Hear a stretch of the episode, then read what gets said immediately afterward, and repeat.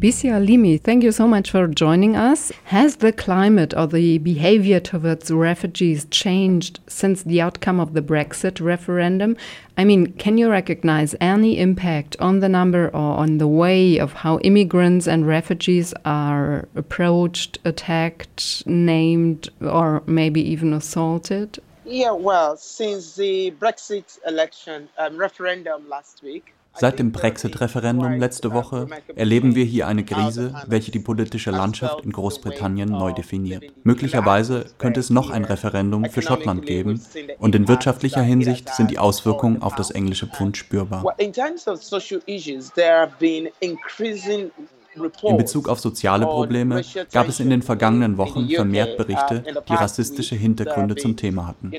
Sogar die Polizei meinte, 52 Prozent der Berichterstattungen haben über rassistische Angriffe innerhalb Großbritanniens geschrieben.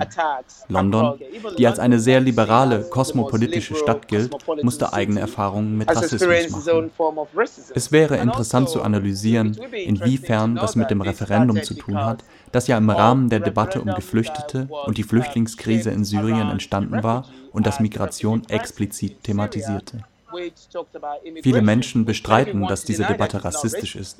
Doch die ganze Idee hinter dem Referendum war ja gerade, die Migrantinnen aus dem Land zu bekommen. Ein Ziel, das sehr wohl auf das Konzept des Rassismus aufbaut. And what's about accusing and assaulting or violating LGBTI persons who showed their solidarity with the Orlando victims? Die Situation in Orlando ist ausschließlich ein Angriff auf die LGBT-Gemeinschaft. Viele Menschen begründen, dass der Anschlag in Orlando rassistisch motiviert war, weil Orlando in der Nacht angegriffen wurde, als die LGBT-Community dort eine Latino-Motto-Nacht veranstaltete. Aber die Frage ist ja, wer in Orlando angegriffen hat. Die Person, die den Angriff verübt hat, fühlte sich wohl, Berichten zufolge, angegriffen, weil die Person, ein arabischer Mann, zwei Männer sah, die sich küssten. Es mehren sich Berichte, die sagen, dass der Angreifer auf schwulen also Dating-Websites gesehen wurde und auch vorher schon in diesem Club war. Noch kennen wir das Motiv für Orlando nicht, aber eins ist sicher.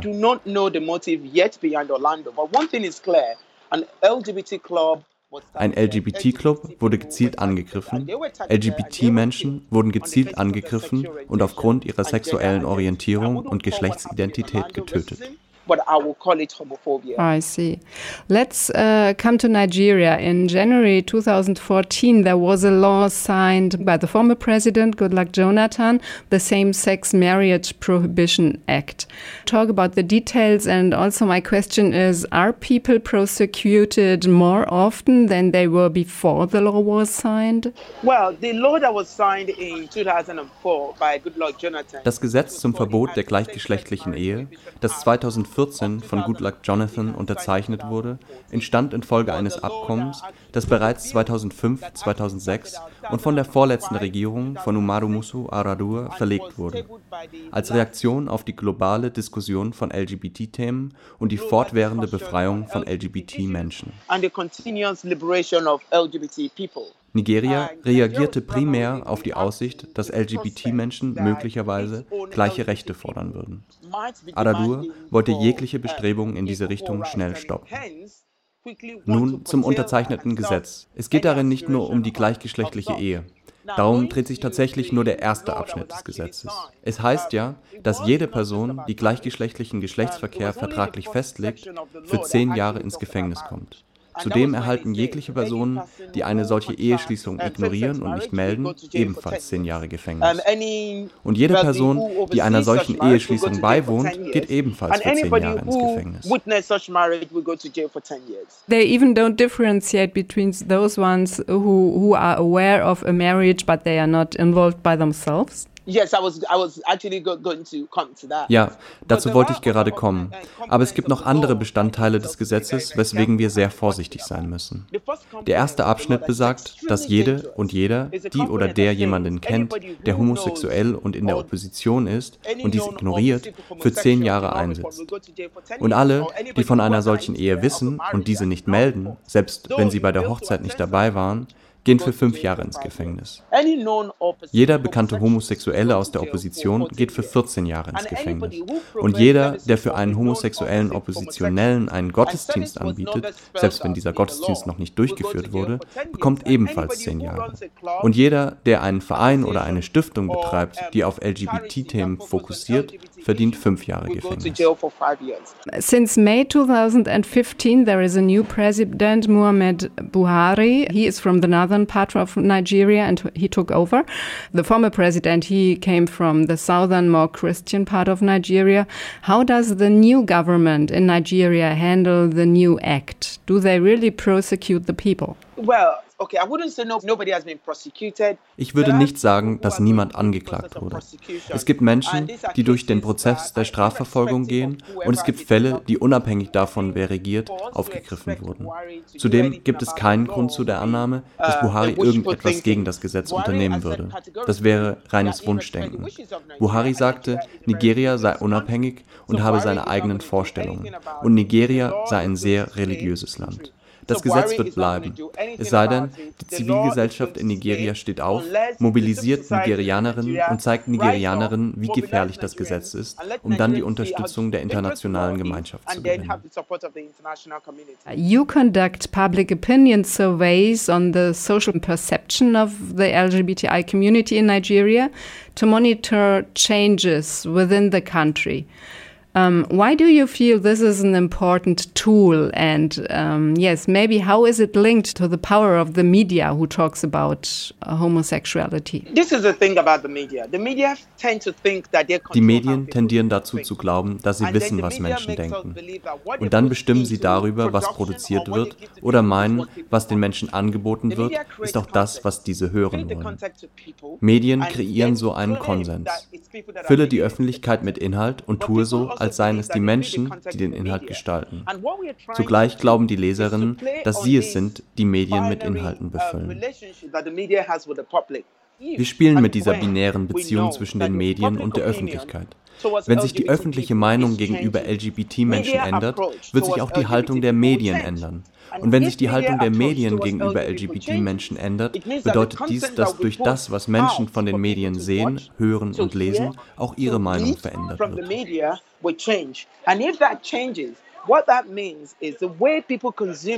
Und das bedeutet wiederum, dass sich die Art und Weise ändert, wie Menschen Nachrichten konsumieren, Theater konsumieren, Radio hören oder wie sie Zeitung lesen. Deshalb investieren wir viel Zeit und konzentrieren viele unserer Ressourcen nicht nur darauf, die öffentliche Meinung mit Inhalten zu versorgen, also wir schulen auch Journalistinnen, um so die Medien selbst zu ermächtigen, auf eine nicht diskriminierende Weise über also LGBT-Themen zu berichten. Wir sensibilisieren sie über aktuelle Kampagnen und halten Informationen bereit, die es der Bevölkerung ermöglicht zu verstehen, was es bedeutet, ein LGBT-Mensch zu sein. Why are you not uh, doing this kind of workshops in Great Britain? As you said that there is quite some harassment and race, racist behavior. Es gibt hier sehr viele, die mit den britischen Medien an den Themen Rassismus und sexuelle Orientierung arbeiten. Das ist nicht meine Aufgabe. Ich kenne meine Stärke und die will ich dafür nutzen, Nigeria zu einem besseren Ort zu machen.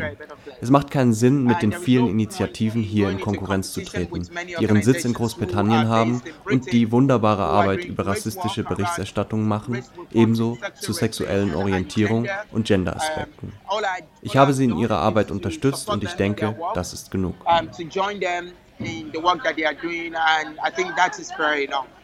So does that mean that not all media are state guided or even state controlled and there are media who are at least open enough to, to join your workshops?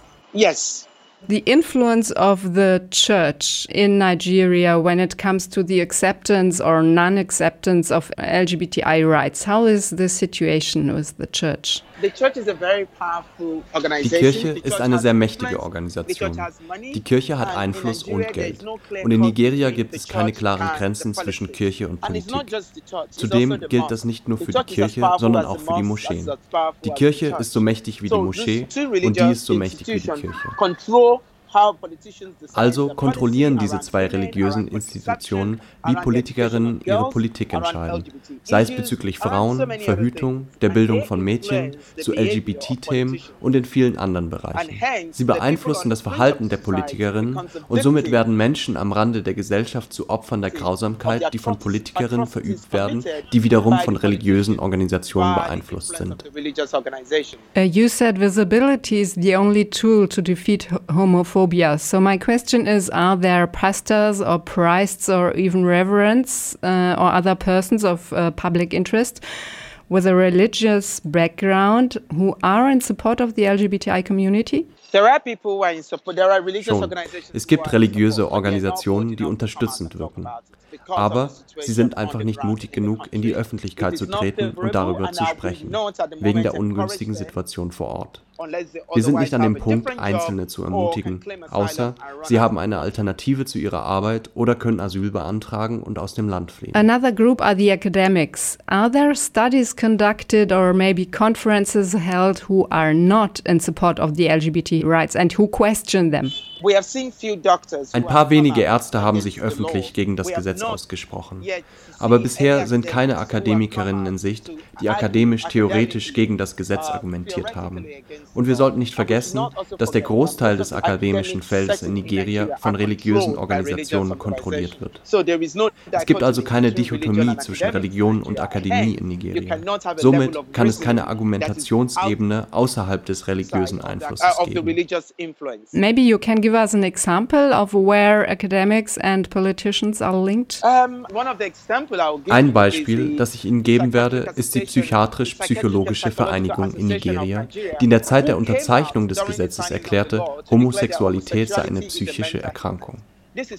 Und das 40 Jahre nachdem die WHO und die Internationale Psychiatrische und Psychologische Vereinigung gesagt hat, dass Homosexualität keine psychologische Erkrankung ist. Das ist also die Position einer Organisation, die in der Psychologie und der Psychiatrie wohl informiert ist. Some people consider homosexuality as an import product from Western countries. Looking at the debate where homosexuality is an African concept or tradition or not, what do you know about traditional ways of living different sexualities in Nigeria? This is a point. Um, the people that argue that homosexuality is an African. Leute, die behaupten, Homosexualität sei unafrikanisch, die haben keine Ahnung davon, was Afrika ausmacht. Sie sagen das vermutlich, weil es nicht in der Bibel steht. Ich will mich mit solchen Leuten nicht abgeben.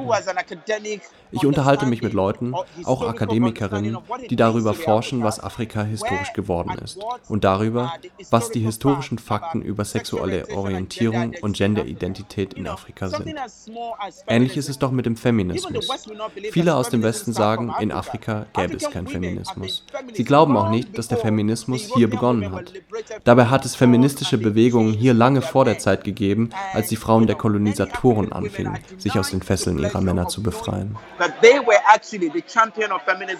Vielen afrikanischen Frauen wird die Anerkennung der Tatsache verweigert, dass sie die Ersten waren, die Feminismus gelebt und dafür gekämpft haben zum Beispiel zur Zeit der Sklaverei. Und das alles wegen der westlichen Religion und dem Glauben, der aus England kam, aus Deutschland, um meine Landsleute zu versklaven.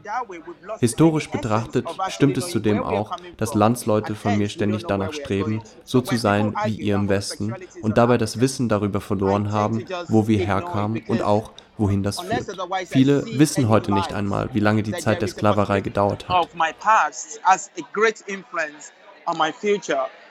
Die Geschichte ist für mich wichtig, um zu verstehen, woher ich komme und weil ich weiß, dass meine Vergangenheit einen großen Einfluss auf meine Zukunft hat. Viele Menschen in meinem Land wissen das nicht, weil sie es nicht wissen wollen oder nicht wissen können, weil unser Bildungssystem von religiösen Strömungen beeinflusst ist. Wenn also Menschen argumentieren, Homosexualität sei unafrikanisch und nicht die Möglichkeit sehen, ihre Meinung zu ändern, dann tendiere ich dazu, das schlicht zu ignorieren.